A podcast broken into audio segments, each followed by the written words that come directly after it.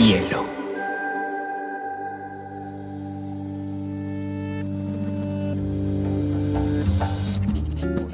con la noción de estilo tal como se La lectura debe ser una de las formas de la felicidad y no se puede obligar a nadie a ser feliz. Pero cuando cuenta lo que vas usado después, entonces un libro debe escribir esa situación y digamos que luego el cuento se escribe así. Y a mí la, la cosa más importante que me ha pasado en la vida ha sido aprender a leer una pizca de exageración en esa frase. Este episodio de Biblioteca Personal es patrocinado por Café Matiz. No hay mejor combinación de maestría para acompañar nuestras lecturas que con un delicioso café colombiano. Bueno, estoy muy contenta de tener acá una cartagenera que vive hace varios años en Buenos Aires, que es Margarita García Roballo y que ha escrito un montón de obra para lo joven que está, como Lo que no aprendí, Educación sexual, Tiempo muerto. También ha escrito cuentos como Cosas peores, Primera persona, que también es un texto que súper recomendamos. Y también vamos a hablar de su última novela, La encomienda. Margarita, qué rico tenerte con nosotros. Hola María José, ¿cómo estás? Muchas gracias por la invitación. Margarita, quisiera arrancar preguntándote cómo fue ese acercamiento a los libros? ¿Qué recuerdas de esas primeras lecturas? Bueno, acercamiento a los libros. A ver, em, no sé, viste que a veces uno cuando piensa en eso de, cómo empezó a leer o quién le enseñó a leer y esas cosas, tiende como a fabular o a magnificar el recuerdo. Por ahí yo hago lo mismo, no sé, no, no, no doy fe de que esto que voy a contar sea así, pero sí tengo la sensación de que no sé si leí desde siempre, pero sí tuve muy presente desde que era muy chiquita los libros en mi vida, en mi vida cotidiana, porque mi papá era un gran lector, mi mamá también, pero no sé por qué suponíamos que el dueño de la biblioteca era mi papá, la mayoría de las paredes de mi casa estaban tipo, no sé, capeladas con estantes y y libros de todo tipo, había una variedad de libros impresionantes porque no había como una, como una instrucción muy clara de qué se debía leer y qué no se debía leer, lo cual a mí me parece hoy ya adulta, vieja y tal, me parece que eso está bueno, o sea, como que no te digan esto sí hay que leer y esto no hay que leer, porque yo tengo un recuerdo de que mi primer acercamiento a los libros fue por puro placer, o sea, acercarme a un estante, agarrar un libro, abrirlo y si me gustaba quedarme y si no me gustaba devolverlo al estante, no tenía ningún pudor en ese sentido, como que, no sé, por ahí me tropezaba con un Borges en ese momento y probablemente no me gustaba como me gusta hoy, pero me, no sé, me tropezaba con un Isaac Asimonov, que era textos fantásticos, tal, y me, moría y me quedaba ahí para siempre. Entonces, em, en ese sentido, creo que mi primer acercamiento a los libros, de verdad que no me acuerdo de muchos títulos, sí me acuerdo de uno, em, bueno, todos estos que venían como en círculo de lectores, estas cosas por suscripción, todo esto de aventuras, Julio Verne, seguro que estaba en mis primeras lecturas, pero me acuerdo de uno en particular que era un libro muy, muy triste que se llamaba mm, Alan y Noemí, y era la historia de amistad de dos nenes, de, dos niñitos que ella llegaba, eh, eran judíos y ella venía huyendo de la guerra con sus papás y se refugiaban en Nueva York con una comunidad judía. Y, bueno, nada, termina muy mal. Es un libro muy trágico, muy triste y muy bonito y recuerdo como un golpe así fuertísimo, que es una de las cosas que yo busco todavía, creo, replicar en las lecturas, como que un libro que me golpee y me conmueve, así sea en el sentido, digamos, de la tristeza infinita, pero me gusta esa conmoción que pueden causar los libros en. Oye, pero Margarita, igual no pareciera que te gustaran mucho a ti las historias felices.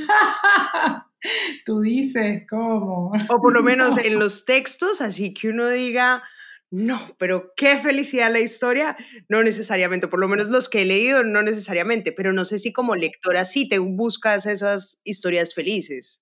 Sabes que no, no me, o sea, no, no sé si me parece inverosímil la, la felicidad, pero en mí no cala muy hondo los libros o las historias pero no es, a ver, no es como la, porque creo que en todos los libros, incluso los más tristes, hay como momentos de luminosidad, digamos, como pequeñas ventanitas que se abren y te entra una luz que dices, qué lindo esto, aunque esté llorando, qué lindo esto. Y esos momentos de felicidad, entre muchas comillas, me, me dan mucho placer y mucho gusto y me gusta encontrarlos. Pero los libros, más, más como con esa felicidad más edulcorada o que no sé, que, que las incluso hay libros, el otro día leí un libro cuyo nombre no voy a decir, pero, pero que me gustó mucho todo, me parecía buenísimo todo y al final hay como una especie de escena forzada, esperanzadora, que para mí me arruinó el libro. Como que decía, pero ¿por qué? ¿Qué necesidad? Si esto eh, además es obvio, te cuentan un lugar que está todo mal, que ya sabes que no tiene solución, que está todo, y en lugar de hacer como una reflexión frente a la fatalidad, que siempre creo que es algo que, se puede hacer y que es constructivo, no porque un libro sea fatalista, no, no te suma, digamos. Y e, en este caso decía, bueno, pero no importa, igual yo creo que acá hay esperanza, acá no sé qué tal. No, no, no hay esperanza, es como, eh, y está bien que así sea la constatación de, de algo que está muy mal, me parece también constructiva. Y decía, pensaba eso, decía, claro, la necesidad de cerrar como con un moñito o de decir, bueno, pero no todo está perdido. A veces sí está todo perdido. Digamos en tus lecturas, y es curioso, pero muchos de tus textos no terminan con un cierre, con un cierre redondo, sino tal vez es un poquito lectura interpretativa. Como lectora también me imagino que buscas un poquito eso, ¿no? Como esas preguntas o que sea el lector, no sé, como un rol más interactivo entre el lector. Sí, totalmente. Mira, te digo que como lectora, como espectadora, como, o sea, tanto en una película como en un libro, en una serie, me gusta cuando el autor, eh, digamos, como que se permite, eh, como no cerrar todo, no dar todo, digamos, por sentado en una historia, sino que, eh, digamos, que se permite la, esa especie de como de, ¿cómo decirlo?, como de puerta hacia lo interpretativo, dejar abierta una puerta para que el lector sea capaz, porque yo creo que los lectores son súper inteligentes y que en general los subestimamos, y etcétera, eh, los lectores, los espectadores, los consumidores de todo tipo, creo que en general los subestimamos. Y, y, si no, digamos, me gusten, en todo caso, encontrarme con un nicho de lectores que sea capaz de terminar de construir algo o terminar de darle una interpretación que no necesariamente coincida con la, con la, con la del autor. O sea, me ha pasado, sobre todo en este último libro, o quizás el que tengo más fresco, pero que he ido a un montón de clubes de lecturas o presentaciones o situaciones de esta en la que uno tiene la posibilidad grandiosa, además de encontrarse con lectores que te dan su interpretación, su opinión y tal, y me encontré con muchas, muchas, digamos, posibilidades de, de lo que ocurre después de que, no sé, eh, queda con un final abierto, entonces como qué pasa después de eso que, me parecieron maravillosas y enriquecedoras y me encontré con una en particular que me gustó mucho, que hacía como una especie de esquema dibujado de todo el argumento. Me decía, el libro no empieza donde empieza, sino que empieza acá y entonces ella hace esto y lo otro y tal y cual y el final, después del final pasa esto, o sea, como alguien que se tomó el trabajo de tomar las piezas del argumento que yo había construido y darles vuelta y decir, esta es mi lógica, esta es, digamos, la manera en que consigo yo interpretar esto que me estás contando. me pareció maravilloso y me pareció que, que, casi cuando ocurren esas cosas me monto en una película increíble y me parece que la literatura alcanza el rango de, digamos, como una propuesta artística que finalmente lo que hace el arte es invitar a quien lo consume a que termine de construirlo y termine de identificar procedimientos y cerrarlos y darle, en fin, le daba cabida como al otro, ¿no? Como en la construcción de una obra. Y eso, bueno, puede que no sea nada así, pero a mí me gusta pensarlo y cuando sucede me. Total. Vargas Llosa habla con un crítico de la ciudad y los perros y están discutiendo a ver si el esclavo lo mató el jaguar o no lo mató el jaguar y no sé quién. Y el crítico le dice, pero claro, Mario, si el jaguar, claro que mató al esclavo. No entendiste la novela que escribiste. claro, bueno, pero a veces pasa eso, ¿eh? O sea, muchas veces el alcance de lo que uno hace lo supera uno mismo, como que en cuestión de, entendimiento o de comprensión de ciertas cosas, uno pone cosas en, en un libro que después termina de entender. A mí me pasa todo el tiempo que siento que cuando escribo las cosas las entiendo mejor. O sea, como que me explico a mí misma aquello que no era capaz de vislumbrar mientras lo creaba en mi cabeza, ¿no? mientras lo estaba pensando. Y una vez en el papel, y una, incluso con lecturas externas, eh, consigo darle como forma a una idea que no estaba del todo pulida antes de ser libre. ¿no? Me pasa todo el tiempo eso. Y de hecho, esa era otra de las cosas que te quería preguntar, Margarita. Claramente hay dos temas muy, muy presentes en casi toda tu literatura y es la pertenencia y la identidad, ¿no? y es un poquito como esta autoficción que para los oyentes que no sepan qué es la autoficción, la autoficción es pues utilizar su propia vida para experimentar con la literatura, ¿no? A mí lo que más me interesa de ese término es la palabra ficción, o sea, el, que la hizo, acá me pongo medio maestra ciruela, como dicen acá, pero a mí me encanta el término y me gusta lo que implica como procedimiento. Yo sé que parece una mala palabra, ningún escritor quiere asociarse con eso y dice, no, no sé qué es, pero me gusta la autoficción como mecanismo más que como resultado, ¿no? Es como el que, la, el que inventó el término. La autoficción existe desde antes, de mucho antes, ¿no? O sea, es como muy vieja el procedimiento, pero la palabra misma la usó por primera vez un francés que se llama Serge Dubrovsky con una novela que, que se llama Hijos, y, y, los periodistas insistían en preguntarle si eso era biográfico, si eso no sé qué, si eso era una memoria. Y él dijo, es una eh, ficción basada en acontecimientos reales. Y me encantó porque es exactamente ese el procedimiento, agarrar cosas reales, mezclarlas como en una licuadora, como, como cuando cocinas un plato. Digo, la manzana es manzana y la crema es crema, pero después es un pie, o sea, se convierte en otra cosa, ¿no? Y ese resultado que es la ficción es lo que finalmente, digamos, como que se impone eh, por encima del procedimiento, pero, pero me gusta como, como el procedimiento de la autoficción, ¿no? agarrar cosas como de verdad y convertirlas en mentiritas, en ficciones. Total, y, creo que eso está muy presente en tus libros porque, por ejemplo, en El sonido de las olas, que coges como estas tres cuentos o tres mini novelas, por así decirlo, está muy presente tu infancia en Cartagena, o bueno, uno asume que es tu infancia en Cartagena. Y es un poquito este, además es muy curioso porque es como un muy ensimismamiento, ¿no? Y, y quería preguntarte un poquito por esa sensación que, que, se, que se siente en todas estas novelas de estar pensando desde adentro hacia afuera, pero con incomodidad, como con una angustia, como con el territorio, con la cultura, con el tema social. ¿Cómo manejas esos temas y, por qué te parecen interesantes para la literatura tomar estos elementos para sacarlos y meterlos allá? Sí, mira, sí, totalmente cierto. Yo siempre uso el procedimiento, sin duda, es como lo que a mí me permite, porque es como un círculo vicioso, o sea, como tratar de explicarlo, es decir, por, eh, o sea, ¿por qué lo hago? Porque es como que de otra manera no, no lo haría. O sea, a mí lo que me lleva a escribir en general, lo que me sienta y lo que me hace abrir la computadora y empezar a escribir es una pulsión que tiene que ver con la molestia, en general con la molestia, slash rabia, slash incomodidad, slash violencia, digamos, esas cosas que me parecen como intolerables en la vida y consigo darles un lugar en el papel, en la, en la pantalla, más que papel que retro. Este, entonces, como que consigo ponerlas en algún lugar, sacarme eso y ponerlo en un lugar y luego, digamos, una vez lo tengo ahí, darle forma de algo. Y ahí sí entra la parte de, digamos, como más em, analítica de si esto es o no, esto sirve para algo, esto qué es, esto en qué se transforma, si es literatura, si es pura catarsis, si no sirve para nada.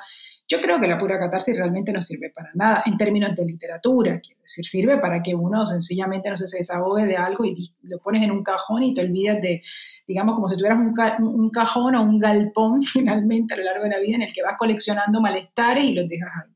Ahora, cuando con esa materia consigues hacer algo perdurable, algo narrativo, que te parezca que eso, que tiene forma de algo digno de ser mostrado al mundo, ahí empiezas a pisar el terreno de la literatura.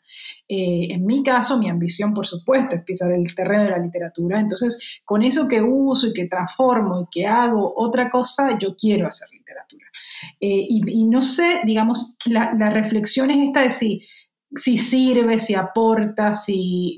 son cosas que se hacen como a posteriori. Eh, a mí me parece casi imposible sentarse a escribir como con esa predisposición o, o con esa especie como de desafío tan claro, como quiero hacer de esta molestia una obra de arte, no, no me sucede de esa manera, se va dando como paulatinamente. Sí sucede que como ya conozco un poco el mecanismo, como es algo que he ido como para bien o para mal puliendo a lo largo de los libros, identifico la molestia, hago algo con eso y después le doy forma. Como que eh, necesito primero sacármela encima para ponerla en un lugar.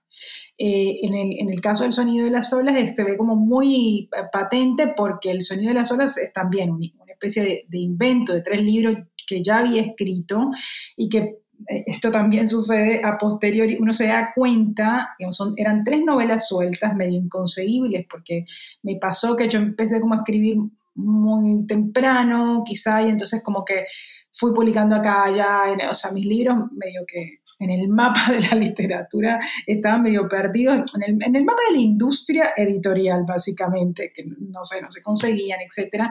Entonces, una editora de Penguin se le ocurrió, mire, ¿por qué no agarramos estas tres novelas perdidas y las compilamos? Y al principio me pareció como raro, ¿viste? Como cuando uno quiere hacer un libro forzado de tres hermanitos adoptados que no se parecen entre sí, pero una vez en esta relectura me di cuenta que no, que realmente tienen mucho que ver y que probablemente a pesar de mí misma eran libros que se parecían mucho en cuanto a su pulsión narrativa, más que en las historias o los argumentos que desarrollan después cada uno independientemente, pero sin duda, bueno, era lógico que se parecieran o que compartieran esta pulsión porque vienen de una molestia muy similar, tiene que ver con lo que decías al principio, y es como con esta especie de, incomodidad permanente de las narradoras de habitar un lugar que no les es, eh, digamos, como, eh, no diría ni siquiera placentero, pero transitable, digamos, es, como que es un lugar del que constantemente se sienten expulsadas por diferentes razones que tienen que ver con, no sé, mandato frente al, al género, frente, no sé, a la violencia, violencia, la desigualdad. Yo creo que los libros, sobre todo, si uno hace como una especie de, no sé, de, em, no sé, una, arqueología de, los libros y empiezas a sacar capas geológicas, creo que te vas a encontrar con algo que tiene que ver con la molestia frente a la construcción desigual de las sociedades que, que habitamos, y ahí ya no se puede poner teórico o no, pero creo que lo que late en el fondo siempre es eso. Hablas también mucho eh, de la distancia, de lo importante que es como tomar una perspectiva y que el hecho de haberte ido hace 17 años, que es casi toda una vida, Margarita. Según quién, seguramente eres muy jovencita. Para mí es parte de una vida. Tienes toda la razón, no es toda la vida porque viste gran parte de tu vida también en, en Colombia. Eh, esa perspectiva es la que te permite tener un análisis más crítico y enfrentar como estas temáticas, ¿no? Como decir, ve, de pronto yo no me he dado cuenta de eso, pero sí es mucho más eh, injusta la sociedad en Colombia si la veo desde acá, que de pronto tengo otros referentes, o el tema del machismo es mucho más presente ahora que tengo otros referentes. ¿Cómo es esa, esa visión panorámica? Porque claro, yo creo que cuando uno se va exiliado, autoexiliado o con la decisión de irse un poquito por alejarse por esa incomodidad, pues se da cuenta que esos temas tal vez sí le atraen bastante. Sí, sí, absolutamente. Mira, mientras hablabas estaba haciendo cuentas, en realidad tienes casi razón porque en realidad son, el, yo me fui en el 2004, así que son casi 20, o sea, el año que viene cumplo 20 años por fuera de, mi país. Es cierto que no me vine directamente acá, fui como que hice viajes en otros lugares, pero es cierto, tengo 19 años de estar por fuera de Colombia. Em, y eso sí que es un poquito más una vida. Eh, y a ver, la distancia, la distancia es todo un tema para mí, todo un tema que, todo el tiempo estoy como reflexionando por razones obvias, porque mi, objeto narrativo en todo caso está muy lejos de mí, o sea, es, yo alguna vez leí, pero no me acuerdo de qué autor, siempre intento acordarme quién dice que no hay nada más difícil que escribir la manzana de tu casa. O sea, como que en realidad la distancia te permite eh, como ganar cierta, siempre digo esto, que es como una especie de loro que repite lo mismo, pero yo creo que, que está muy bien, digamos, como acotado lo que te da la distancia, que es perspectiva. Cuando uno, digamos, como gana perspectiva frente a lo que quiere narrar o dibujar o retratar o lo que sea, eso te, te, ayuda porque te da como cierta claridad del contorno, te da nitidez, ganas, o sea, la perspectiva es el foco, digamos, como que consigues focalizar mejor aquello de lo que quieres hablar. Y eso siempre es bueno, porque la, la cercanía lo que hace es distorsionar esas mismas, digamos, como que te hace un poco más permeable, pero también más sensible frente a lo que quieres escribir, y entonces eso muchas veces distorsiona más de lo que uno quiere permitirse. Eh, así que por eso, digamos, eh, acudo a esta cita eh, que dice que no, hay, que no hay nada más difícil que contar la manzana de tu casa. O sea, listo, te fuiste a tu país y consigues verlo mejor y consigues ver mejor esos personajes y delinearlos y, y como que te vuelves un poco más frío, más quirúrgico en esa construcción formal de las cosas que estás mirando desde afuera. pero hay cuando vuelves, o sea, cuando yo cuando vuelvo a Cartagena, cuando vuelvo a Colombia, de hecho tengo amigas muy cercanas que me dicen tipo, ay, mejor no te porque cada vez que vienes acá escribes un libro, tipo, ay, no, no quiero, o sea, por favor. Entonces es cierto, porque cada vez que voy es como que me siento pinchada de vuelta, es como que vuelvo y digo, ¿cómo no vi esto? ¿Cómo es que no estoy hablando de esto? ¿Cómo, cómo se me olvidó esto? También es cierto que cuando uno vuelve se, hace, se te hace como una ensalada de cosas y dices, ¿verdad esto? Pero me estoy olvidando de tal y cual. Es como, es como un constante reseteo. Eh, entonces la distancia me sirve porque gano perspectiva frente a lo formal, a la construcción formal, pero cada vez que vuelvo es como que el sentido se va como engordando, ¿no? Como de, eso que quiero decir está acá y no consigo como decirlo del todo y me desespero y me entra como, o sea, por eso usé la palabra como que me pincha de vuelta porque es como que voy, uy, otra vez algo hace que me, que nada, que, que se me encienda el eh, la maldad, según, según mis amigas, y empieza a escribir de vuelta un libro que tiene que ver con eso. con eso y quiero narrar y lo consigo. Oye, volviendo al tema, digamos, de, de obviamente tus temáticas, que, que, que, es este tema de la Cartagena, de la incomodidad de la mujer, de la sexualidad, ¿no? Como, como todos estos frentes me hace pensar mucho en las, en las obsesiones de algunos escritores, ¿no? Tú lees, uno lee a Borges y están los tigres, los espejos, el infinito que se repite como en muchísimos de sus textos, o Murakami, que siempre es este señor de 40, 50 años que se enamora de una chica y la chica se evapora y aparece el saque y el gato. Y uno dice, que o sea, ¿qué pasa con estas obsesiones? Y a mí me causa mucha curiosidad porque vuelven y vuelven y vuelven. Y desde tu punto de vista, que, claro, me parece que es una forma de todas formas de, de, de entender y estudiar, pero para ti, ¿qué significan estas obsesiones de temáticas a las que casi siempre están presentes? Pues no sé si en todos, pero en todos los que yo he leído por lo menos sí las siento más que constantes. Sí. No, bueno, son eso, ¿no? Son como obsesiones, fijaciones, cosas de las que uno no puede como desprenderse. Em, es tremendo porque escuchándote me daba risa porque, claro, como que alguna vez he pensado como tipo, ay, llevo no sé cuántos años escribiendo sobre lo mismo, o sea, como que realmente no puedo desprenderme de esto, son con diferentes argumentos, con diferentes personajes, uno lo, yo creo que lo que sucede, y por lo menos en mi caso doy fe de eso, y, y a ver, como escritores que conozco muy de cerca, escritoras amigas y que más allá, digamos, de las elecciones formales, creo que uno tiene uno o dos temas, tres como mucho, no sé, y que va como tratando de perfeccionarlos en términos formales en la medida que va avanzando en, su oficio, digamos, en la escritura, de libro a libro, es como que a lo mejor uno consigue aprender mejor eh, eso que quiere contar, como, como cercarlo. Yo, a, mí me gusta hablar cuando, cuando hablo de con mis alumnos de esto de, de las, de los eh, formatos, si se quiere, de cómo, ¿qué me sirve más? Eh, un cuento, una novela, un no sé qué, qué tipo de texto, en dónde puedo como eh, poner en, en, en, una cajeta, digamos, esto que estoy pensando. Yo lo de cercos, porque yo siento que esos son los, finalmente los géneros, son como, son como cercos que te permiten de una manera un poco más elocuente y más clara este, decir eso que quiere decir sin que se te desborde demasiado.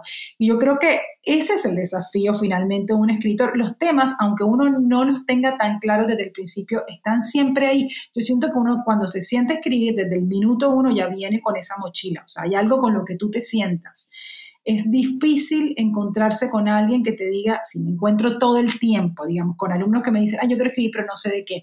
Pero yo no, yo no creo que no sepan de qué, sino que no se han dado cuenta y que ese saber va apareciendo sobre la marcha. A mí me pasó la primera vez que me senté a escribir que no sabía por qué estaba tan molesta y por qué quería poner eso en un papel y me salió una novela como una novela muy chiquitita, que es la primera, El sonido de las olas, que se llama Hasta que pasa un huracán, pero esa sí que fue una novela como catárquica, o sea, yo me senté y dije, tengo que poner esto en algún lugar, estaba de vacaciones en Cartagena, ya me había ido, estaba, se casaba mi hermana, había todo un holgorio y fiesta y no sé qué y tal, y al mismo tiempo había un invierno tremendo afuera y la gente se moría, pero en mi casa era todo el whisky, bailaban y los vestidos y la diseñadora, todo era como una especie de, de divorcio con el mundo exterior y yo viniendo de afuera, ya me había ido hace años, entonces yo llego y es como, ¿qué es esto? Y me encerré a escribir, ¿no? Como la loca que se va y se encierra a pasar su pena sola, entonces yo escribí una novela que lógicamente tuvo como un año de corrección porque al principio era como wow, ¿qué es esto? Es una locura, no se entiende,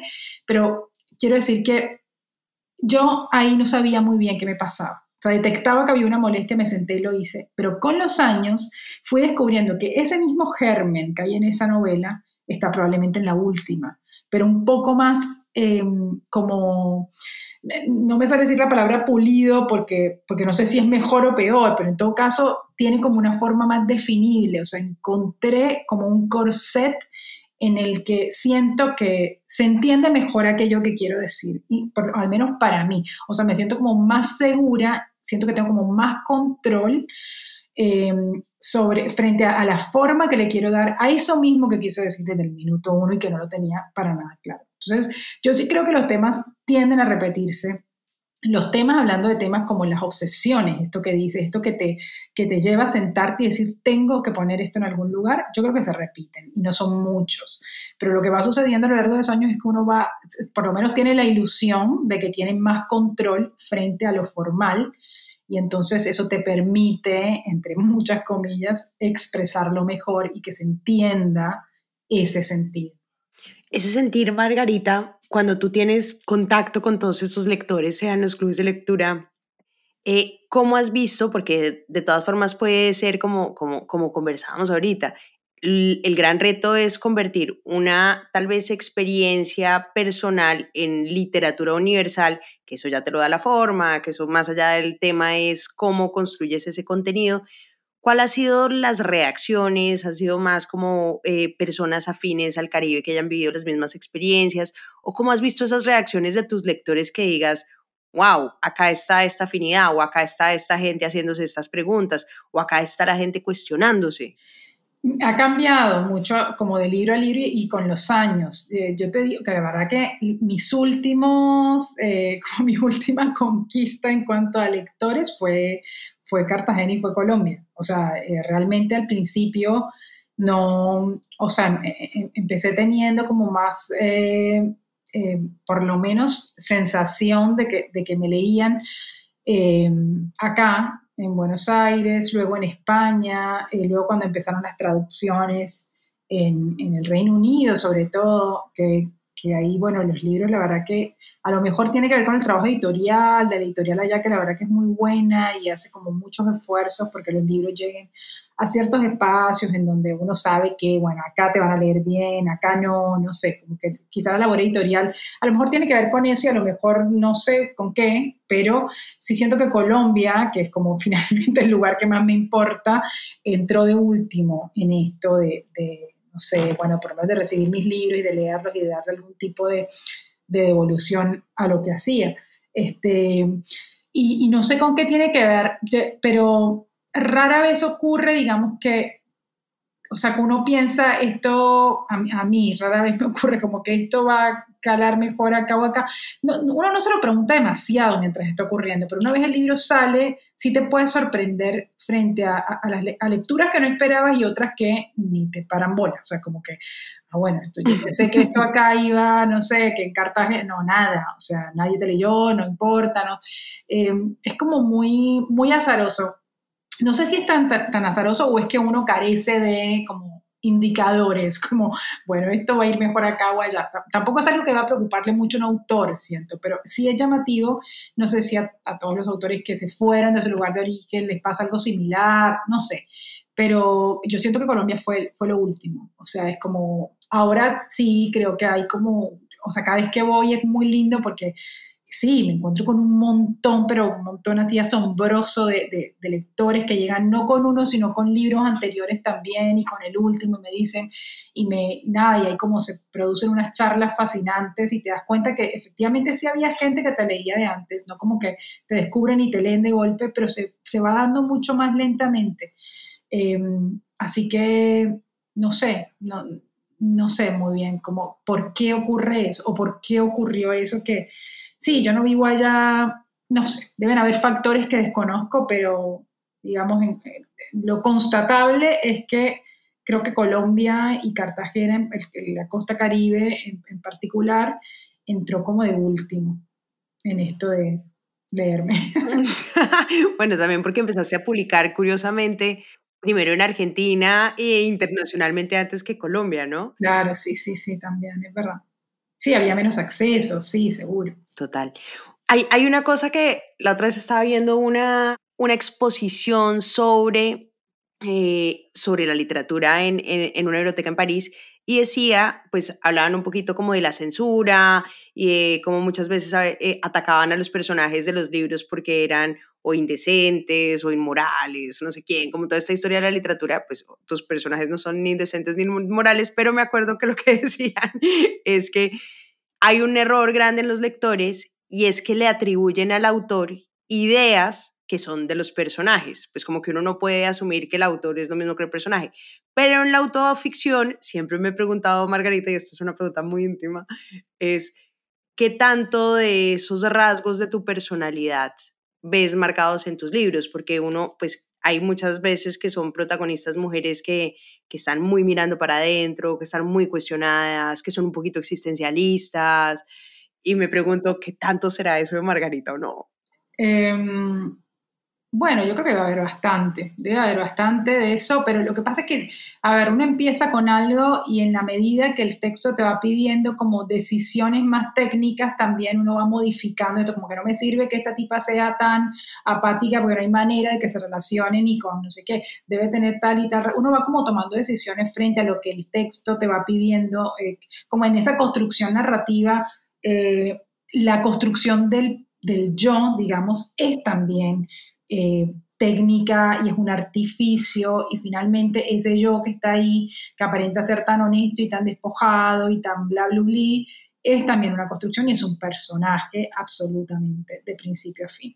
Que comparte algunas cosas, que suscriba ciertas cosas, por supuesto, pero no todo ni remotamente. O sea, nunca es un calco ni de la autora, ni del entorno, ni incluso los personajes que más se sienten. O sea, me ha llegado gente, no sé, en Cartagena, gente completamente desconocida que me dice, yo soy tal, no sé. Te inspiraste pero, Sí, no, es, es, muy loco que suceda eso porque como esta construcción del yo es engañosa y la, gente piensa como que la, primera persona necesariamente cumple todas las veces ese principio que llaman de las tres identidades, o sea, que el autor es igual al personaje, es igual al protagonista. Y no, o sea, incluso, no sé, quienes eh, como muy frontalmente hacen esto, como, no sé, qué sé yo, este, Carré o este, Anier no, ni siquiera ellos, o sea, ellos si, les preguntas, dices, no, a ver, es una construcción, o sea, es, así, es imposible, es imposible que eso que uno escribe sea uno. Eh, además, porque la verdad es que sucede que una vez uno eh, tiene la pretensión, una vez más, lo que decía al principio, o sea, y es algo que también le digo bastante a mis alumnos, yo doy muchos talleres, entonces siempre acudo a ejemplos que le doy a mis alumnos porque creo que me enseñan también a mí las cosas que ellos me preguntan. Y, cuando, y como hay mucho de esto de, bueno, pero quiero escribir algo que es basado en mi experiencia personal, digo, está todo bien con que el punto de partida sea una experiencia individual, pero está todo mal si se agota en eso. O sea, un texto no se puede agotar en tu experiencia individual, porque es un texto individualista, es un texto horrible, es un texto que no sirve para nada, o sea, por lo menos en términos de literatura no sirve para nada. Eh, entonces, un texto tiene que tener la pretensión, más allá de que surja una experiencia individual, de pasar a la experiencia colectiva. O sea, siempre les digo como que eh, tiene, si quiere escribir un yo, tiene que ser un yo que tenga vocación de nosotros. Tienes que partir de una primera persona en singular para que salte a la primera persona en plural. O sea, si no, es como que se agota muy rápido, se convierte en una anécdota, no tiene ni de, ni de lejos como la altura que debería tener un texto literario. Entonces, en ese sentido, uno tiene que tomar un montón de decisiones que te sirvan para que esa primera persona del singular se convierta en una primera persona del plural. O sea, pensando en toda esta narrativa, una de las cosas que más me ha impresionado de la literatura, pues estudiando todos los, los temas literarios y los grandes personajes, siempre me impresiona cómo los autores se juntan con los mejores, con los mejores como amigos, como los mejores como pareja, eh, como que la otra vez leía un dato curioso y es, uno es el resultado de las cinco personas con las que más interactúa. Y sé, por ejemplo, que estuviste varios años eh, saliendo, casada tal vez con Martín Caparrós, que después eh, tu mejor amiga es Samantha Schweberlin. Bueno, independientemente, digamos, de las relaciones y no sé quiénes más sean tus amigos, pero ya son dos personas que tanto como lectores como escritores deben ser súper enriquecedores en esas conversaciones para ti formarte como escritora y como lectora, ¿no? Bueno, no siempre. no sé, entramos en un terreno un poco fangoso, si quieres que te diga, pero no, primero que sí, yo estuve en pareja muchos años con Martín, eh, después bueno, estoy casada con un director de cine ahora, que, que, sí, también, o sea, es como que, yo no sé si es que uno se junta como con gente que comparte las eh, ambiciones artísticas o tiene esa, o, sencillamente como que el entorno es lo que te ofrece. O sea, como que también si yo trabajara en una oficina contable, quizá el padre de mis hijos fuera un contador, porque lo veo todos los días, almorzamos juntos, no sé. Es como que no sé si es, si es tan así, a veces uno como que fantasea con, bueno, porque se buscan, porque no sé, es como era lo que había no sé. Estás derrumbando mi idea romántica de la literatura, Margarita. Además, yo amo a Samantha y, hicimos taller juntas, somos muy amigas, pero no es mi mejor amiga tampoco. O sea, ahora ella se mudó hace mucho, tengo muchas amigas que no tienen nada que ver con la literatura. Bueno, acá digo, otra de mis mejores amigas es Mariana Enríquez, por ejemplo. Ella sí, la veo mucho, eh, no sé, nos vemos para almorzar, estamos en un chat, o sea, como que sí. Pero después, en ese mismo grupo de amigas, tengo una productora de música, una periodista cultural, una, no sé, gente que por ahí no tiene nada que ver. Y, justamente me parece lindo que esa manera de enriquecerse del entorno no, no sea eh, endogámica, porque, porque si no es como que termina uno hablando de lo mismo y acudiendo a las mismas referencias y, eso no sé si es tan enriquecedor, de verdad.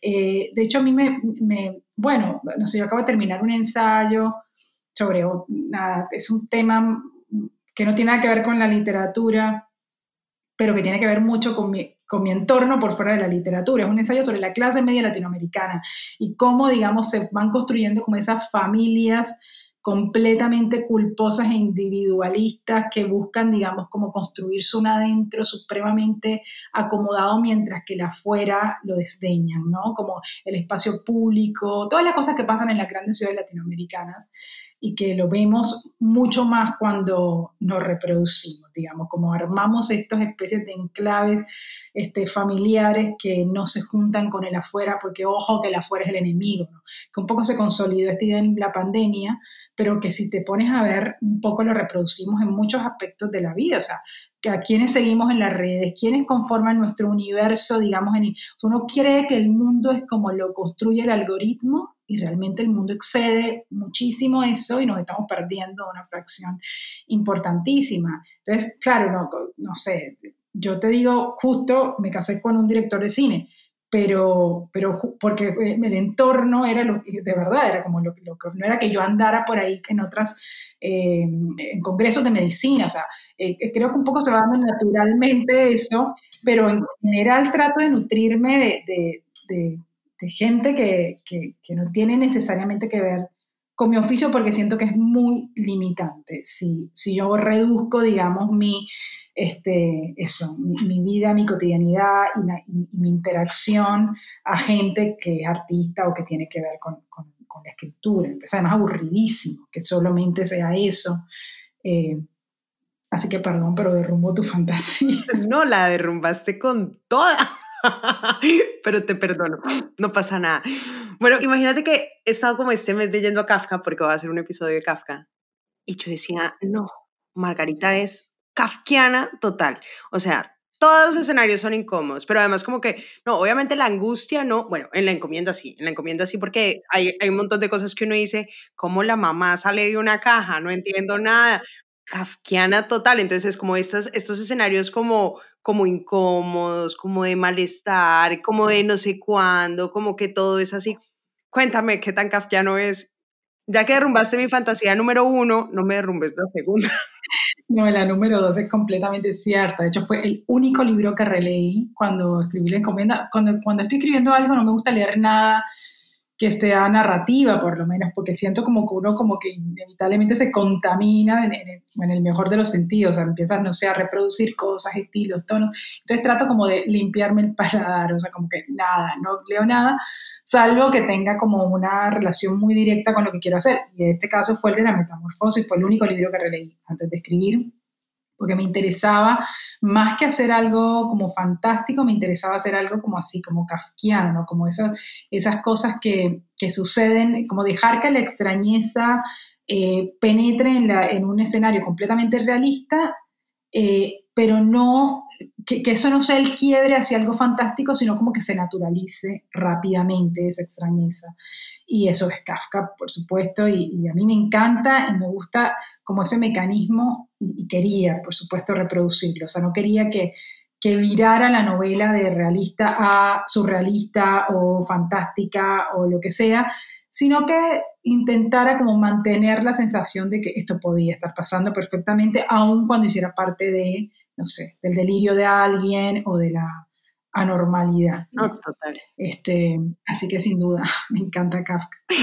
no, porque, eh, bueno, eh, por ejemplo, cuando Gabriel García Márquez leyó La Metamorfosis, dijo como, ¡Ah! esto se puede hacer, porque como dices tú, y para los oyentes que no han leído a Kafka, como que el tipo todo es absolutamente real, real, los escenarios reales, las imágenes reales, y de pronto pasa algo, un tipo se vuelve un insecto, o un tipo que está en un cuarto, de pronto entra a otro cuarto y el cuarto ya se vuelve un tribunal. Y uno dice, pero ¿cómo así que se vuelve un tribunal si es un cuarto? ¿Cómo así? No entiendo nada. Y eso creo que está muy bien logrado en la encomienda, que quisiera que habláramos obviamente de este gran libro, muy recomendado muchachos, que voy a, voy a contarles un poquito de qué se trata, Margarita, para que conversemos. Es una pelada que se fue tal vez de, uno, pues, eh, de Cartagena como a Buenos Aires y ella también pues vive un poquito alejada como de su familia. Y su hermana le manda encomiendas, así le manda frutas, fotos, cositas, así como encomiendas, ¿no? Entonces le manda la caja. Y un día aparece una caja y en la caja llega la mamá. y la mamá, no tenemos ni idea por qué llega, pero empieza a vivir en la casa. Y además me parece súper interesante esas relaciones familiares que estableces en esta, en esta novela, porque sigue siendo como ese tema incómodo, que esta pelada pues tiene una vida así como que todo el tiempo cuestionándose, pero también es esa fragilidad de las relaciones de familia que muchas veces pues no son lo que uno esperaría. ¿Cómo, ¿Por qué ese tema también de las relaciones te parece tan interesante y cómo sientes que lo trabajas en esta novela, Margarita? Em, bueno, a ver, en esta novela, yo, era una, una, historia que yo tenía como hace mucho en la cabeza porque me daba vuelta esto, ¿no? Como toda esta idea del parentesco y de, la, de las relaciones que uno da por sentadas, o sea, son como mandatos, ¿no? O sea, como que la mamá se la quiere, los hijos no sé qué, conoce. Toda esta cosa como que está instalada culturalmente y que uno da por sentada. Entonces yo pensaba, alguien que quiso como desentenderse de todo eso, desarraigarse, irse, cortar por los años y decir, yo no quiero tener nada que ver con esto, yo me basto sola, me voy, vivo en un departamento chiquito en otro lugar, me basta con tener wifi, todas las, digamos, las sentencias que esta chica va diciendo a lo largo del libro y que uno va, digamos, como descubriendo las contradicciones internas que suponen. Eh, porque uno, o sea, finalmente uno no puede desentenderse de su origen, uno no puede amputarse el origen, uno puede hacer un montón de elecciones frente al futuro y decir, bueno, el lugar que elijo para construir algún sentido de pertenencia es tal, puedo hacer esto, puedo tal, pero de aquello que te, digamos, hay dos cosas distintas que, que cosa como que siempre intento tener en cuenta, es que una cosa es la identidad y otra cosa es la pertenencia. La pertenencia puede construirse eventualmente, mejor y peor, y no sé si alguna vez uno llega a tener una, una pertenencia del todo consolidada, pero la identidad tiene que ver mucho con de dónde viene uno, que es lo que te finalmente te marca y, que, y tiene que ver con el origen. Y eso no se puede modificar aunque uno se empeñe y haga todo un esfuerzo, como el caso de esta narradora. Yo pensaba, alguien que pensaba que eso era posible, se va, se desentiende, tiene su vida, la construye a su medida y de repente un día, paf, te cae una caja gigante y te recuerda que no, hija, ¿qué te piensas? Nada que ver, esto no se puede hacer, acá estoy, hacete cargo, tal. Ella se ve obligada a hacerse cargo de esa caja enorme que llega con su mamá dentro y su mamá como representación de todo ese pasado que ella quiso dejar atrás, de su historia que no tiene muy clara cuál es, de su, eso, de su origen finalmente. A mí la madre me interesaba mucho como representación del origen. Em, porque para mí el origen es la madre, o sea, el origen es la mujer, la madre, el padre jamás lo podría poner en ese lugar.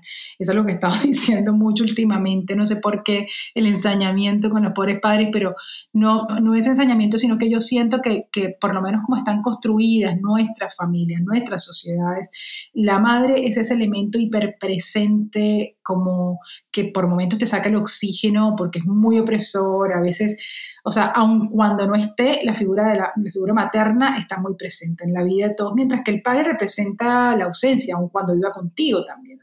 y de hecho, eh, eh, también es, algo que, en lo que creo y que, repito bastante, y es como que yo creo que una de las formas más perfectas del patriarcado, al menos en Latinoamérica, es el abandono. Eh, o sea, un montón de familias que carecen de la figura paterna o que es una figura pivotante que va y viene o es una figura que nunca existió.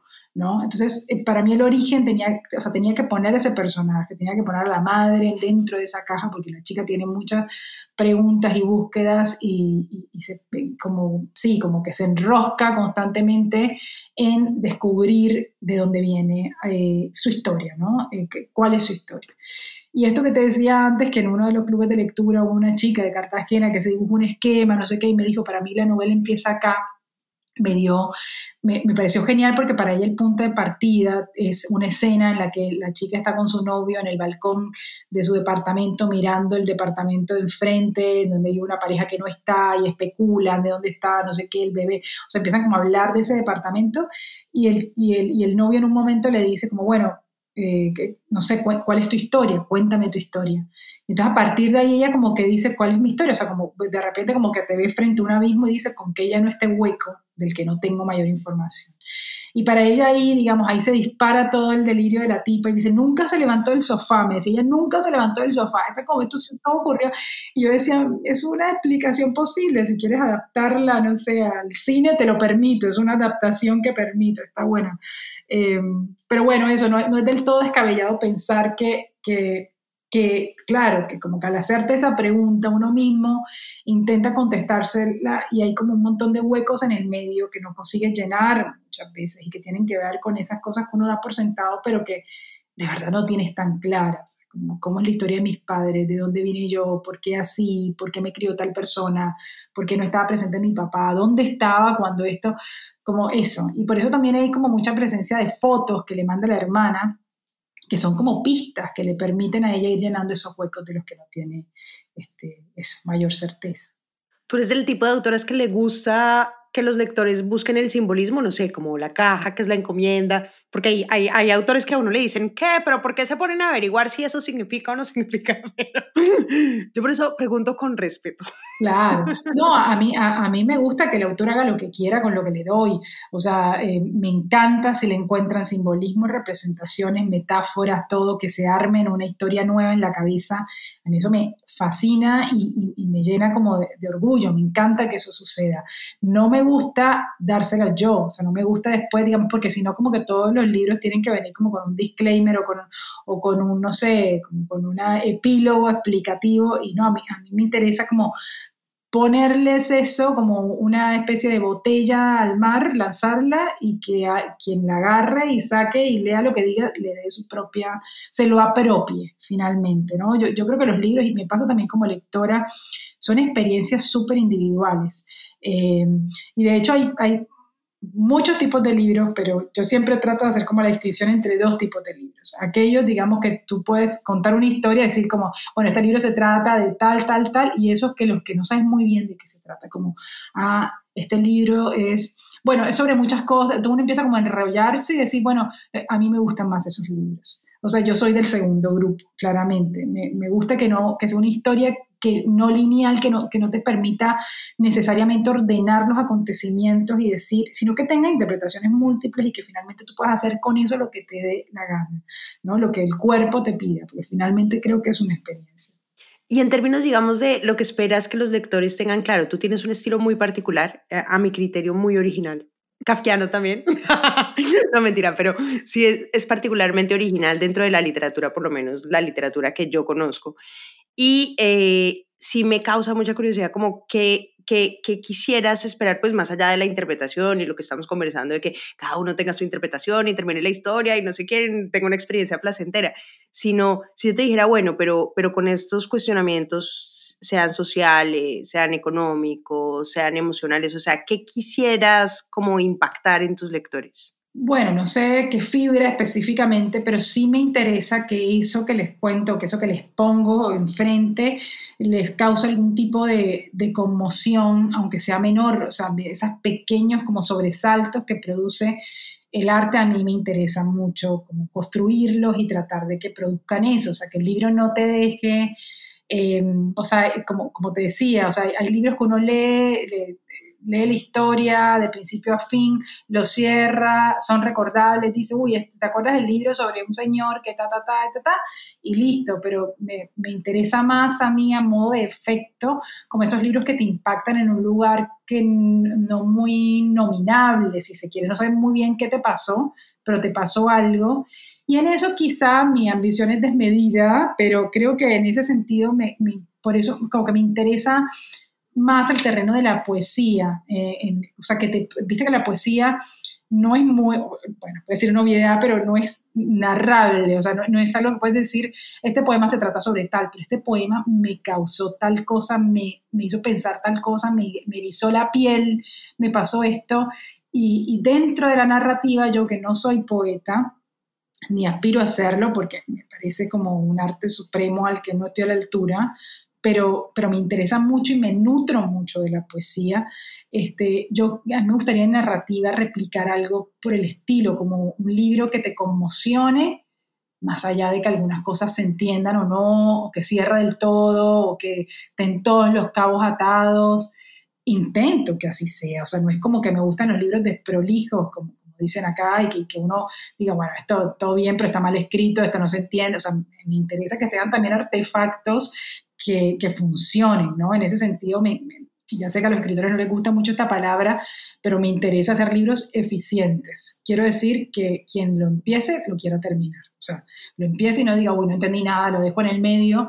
Eh, que la molestia de no entender o no conseguir, digamos, llegar del todo hasta, no sea una molestia, sea un efecto más de lo que te produce el libro, pero que sea un libro terminable. O sea, que lo empieces y lo termines. Eh, eso me interesa. Pero, pero sí, creo que a nivel de, digamos, de efecto, de resultado, me, me gustaría, o sea, mi aspiración es que se parezca lo más posible a lo que te ocasiona la buena poesía, lo que te producen esas cosas que lees y que te producen pequeñas conmociones, sacudones, ¿no? Como, wow, esto, o algo que me, que me gusta mucho hacer como lectora y que, y que, me gusta que ocurra también como escritora, es que son libros eh, subrayables, digamos, más en la práctica, esas cosas que dices, wow, esto me gusta, lo subrayo, me hace pensar, me siento, o, me reconozco o, no, pero, pero me produce algo, digamos, como de cierta familiaridad eh, y por eso me veo obligada a subrayar esto, ¿no? Total, y es muy curioso, estuve como chismoseando un poquito como qué tipo de cosas subrayaba los lectores en tus libros y casi siempre es lo mismo. No, y en general en los libros, generalmente cuando un autor logra muy bien desarrollar una frase y decir algo contundente en una frase, es porque quien tuvo eficiencia fue el autor. Quería buscar acá un pedazo que me pareció divino que habías escrito, a ver si lo encuentro. Pero mientras tanto, quería preguntarte una última cosa, ¿por qué odias al mar? Ya voy con esa respuesta, pero ahora con lo subrayable, sabes que te, te cuento una anécdota, porque lo, creo que lo mejor, lo más, eh, lo más fascinante que me ha pasado en ese sentido es que el otro día veo que en Instagram me, me taguean constantemente a alguien que vende arepas en Miami, no sé, como colombianos que venden arepas y, y, veo, digo, pero ¿por qué tal? Entonces eh, utilizan como como eslogans, como cosas en el paquete, frases de una novela mía que se llama Tiempo Muerto y que tiene que ver con, con la patria. O sea, hay un momento en que la narradora dice, está casada con un tipo, se está acabando el matrimonio, los dos son con profesores en, en en New Haven, que es, que es donde está Yale, pero en fin, tienen como frustraciones distintas y tienen muchas discusiones frente a lo que significa para cada uno de ellos la patria. Es una novela con muchos diálogos muy como cortantes hay un momento en que ella le dice, él le dice, pero la patria, que no sé qué, la patria, y ella como que le urticaria esa palabra y le dice, ay, como olvídate, la patria es eso que se muda contigo. Es como, y, ellos usan esa frase para sus arepas, para las cosas que ven como, la patria es eso que se muda contigo. Y, y, más allá de esa frase utilizan otras más de esa novela que ocurre allá, que es en Estados Unidos, entonces como que se la apropiaron, ¿no? Hicieron, y me, me puso tan feliz, yo decía que que esta frase esté en una cosa de que vende arepas en Miami, de Colombia, no sé qué, me parece como llegué, o sea, captura de pantalla a mi marido, tipo, ya está, listo, no me importa más nada, llegué, llegué a lo que quería. No, y finalmente esa es la universalidad de la literatura cuando ya coges una frase y eres capaz que cualquier persona la entienda y la interprete. La gente desprestigia las frases, a mí me fascina poner frases, pongo todo el día frases en Instagram, pero digo, qué barbaridad que esto que yo estoy leyendo y estoy sintiendo algo que alguien lo escribió, haya 1800 personas que también les parezca relevante con una frase. pucha, es que es una sola frase, es una barbaridad. Pero miren la poesía de Margarita, porque sí eres bastante poética. El parentesco es un hilo invisible, toca imaginarlo todo el tiempo para recordar que está ahí. A ver, ¿cuál otro encuentro así que me parezca divina? No, tenías uno de, del mar que decía como que el próximo que escriba un verso sobre el mar que se arranque el dedo y lo escriba con sangre y yo. Ah, bueno, el mar, vamos al mar. El mar, lo que pasa es que para mí no es que odie el mar, es que debe ser el territorio que me produce más ambivalencias. Es, es, y, que, y por eso creo que es tan narrable en mi caso ese espacio. tengo novelas enteras dedicadas a un escenario, eh, digamos, eh, marino. Eh, y, me, y me ha pasado de, chica lo sufría muchísimo porque, bueno, yo vivía en una ciudad con mar, vacaciones, no sé qué, no había otro plan posible, era o, irse al mar o agarrar una lancha, irse a una isla y todo. todo esto, para quien lo escuche, dirá, pero, ay, pobrecita, qué infancia horrible. Pero, eh, digamos, eh, cuando se te vuelve como una, una cosa obligada, cualquier territorio te resulta... Em, horroroso. Y a mí me, parecía como una molestia la recurrencia permanente al mar. Ahora que no vivo allí, que no tengo un mar cerca, o sí tengo un mar cerca, pero que es un mar mucho peor, digamos, y un mar que, no me produce los sentimientos que sí me produce el de mi tierra, eh, lo extraño muchísimo. Y ahora me fui, digamos, de vacaciones a Cartagena un montón de tiempo, como tres semanas, me fui con mis hijos y con unos amigos y tal, y fui la persona más feliz del mundo en, el mar, o sea, no salía del mar, me encantaba, decía, ¿será que esto es también finalmente envejecer, ¿no? Como reconciliarse con esa parte que te producía incomodidad o molestia, lo mismo que te pasa también como con los padres, pensaba, porque a lo largo de la juventud uno está como peleado con los papás, con lo que hicieron y cómo te criaron y cómo te educaron y tienes como un montón de críticas eh, muy feroces y finalmente cuando lo vuelves a ver y ves que son personas grandes, eh, es como que entra la ternura, ¿no? Y creo que hay algo en el libro dicho sobre eso, ¿no? Como, como crecer significa también convertir esa especie de resentimiento en ternura. Tal cual. Eh, y, te pasa con, los territorios que fueron como muy significativos, pero en el sentido de que te marcaron para mal y para bien, y también con las personas. Entonces, finalmente creo que es, que estoy envejeciendo. Todo se reduce a eso. De acuerdo, no, yo sí creo que, que, que no que estés envejeciendo, pero que sí implica envejecer. Margarita, y ya para terminar, eh, háblanos del tipo de literatura que lees hoy como autora. Ay, no sé, a ver, leo muchas cosas, todo el tiempo me llegan libros contemporáneos de colegas, que me parece además que se está haciendo cosas como buenísimas, así, como que creo que es un momento como de mucha, este, no sé, como muy fructífero, están dando, no sé, cosas muy buenas. Eh, pero lo que más me da placer leer, vuelvo a, a, la poesía, me encanta leer poesía, es como mi reseteo, es lo que me permite como encontrar de vuelta esa conexión con, con, el placer que me produce la lectura, porque me pasa algo con la narrativa y es que no puedo ahora como leer sin pensar como en lo técnico y en los recursos, es como, ah, qué bueno esto que hizo, o, uy, esto le salió mal, este final no está tan bueno, este personaje se le apifió acá, eh, acá le falla el punto de vista, o sea, me he vuelto como una lectora de narrativa muy quisquillosa y eso, y eso te impide, digamos, como un obstáculo para leer con placer, salvo, por ejemplo, estas sagas que yo les tenía como mucha no sé, como prejuicio finalmente, porque todo lo mainstream finalmente a los escritores nos produce ay, no sé, ¿qué vas a leer a Nausgard o a Ferrante? Y, y, justo te iba a poner el ejemplo de Ferrante. Creo que fue mi última lectura absolutamente placentera, que me metí de cabeza y dije, no quiero salir nunca de este universo, quiero ir a Nápoles, quiero conocer a Lenú, o sea, es como, como que te hace reconciliarte también como con ese efecto que tiene la, la, ficción, como te pasa en las series que, no sé, se muere un personaje que querías y lloras y dices, no, como que, o sea, como que te acerca a esa cosa como muy primitiva de lo que significa leer ficción y eso es muy lindo y me pasó, por ejemplo, con Elena Ferrante con toda la saga que nada, devoré así como de una manera muy obsesiva. Eh, pero tengo de las dos cosas. Después leo mucha poesía y a ver, libros que leí últimamente que me parezcan como, bueno, leo, antes dije que es, que es mi amiga, pero no por eso, eh, digo, la recomendación vale menos, pero creo que la, no sé, una de las grandes autoras del momento, así, en, en Iberoamérica mundial, es que vamos a ponernos grandilocuentes, es Mariana Enríquez. Y creo que cualquier libro de ella es una lección maravillosa de, literatura, ¿no? Más allá de que yo no estoy ni remotamente cerca del género, no me gustan los géneros, me parecen como estructuras muy cerradas, todo lo contrario de lo que venía diciendo antes es el género, pero cuando están llenos de material como el que Mariana les pone adentro. Es una cosa tener una botella de Coca-Cola, pero hay gente que le puede meter Coca-Cola o le puede meter algo súper original, o sea, una guapanela increíble que le puso no sé qué flores y tal, no sé qué.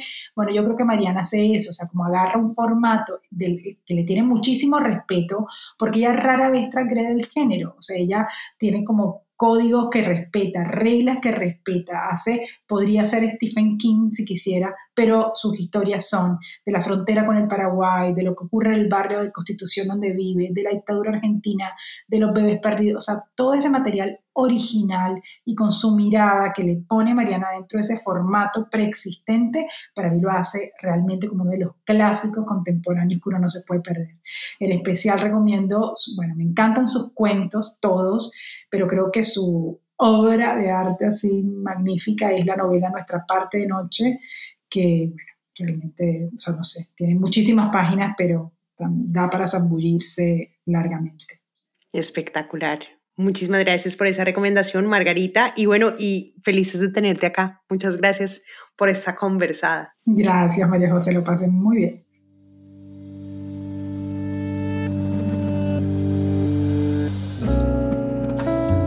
Este es un podcast para contagiar el amor por los libros, porque no hay mejor forma de incentivarlo que desde la divulgación. Ser promotor de lectura es un hobby pero también un reconocimiento y un agradecimiento implícito a aquellas personas que en nuestra vida nos acercaron a los libros.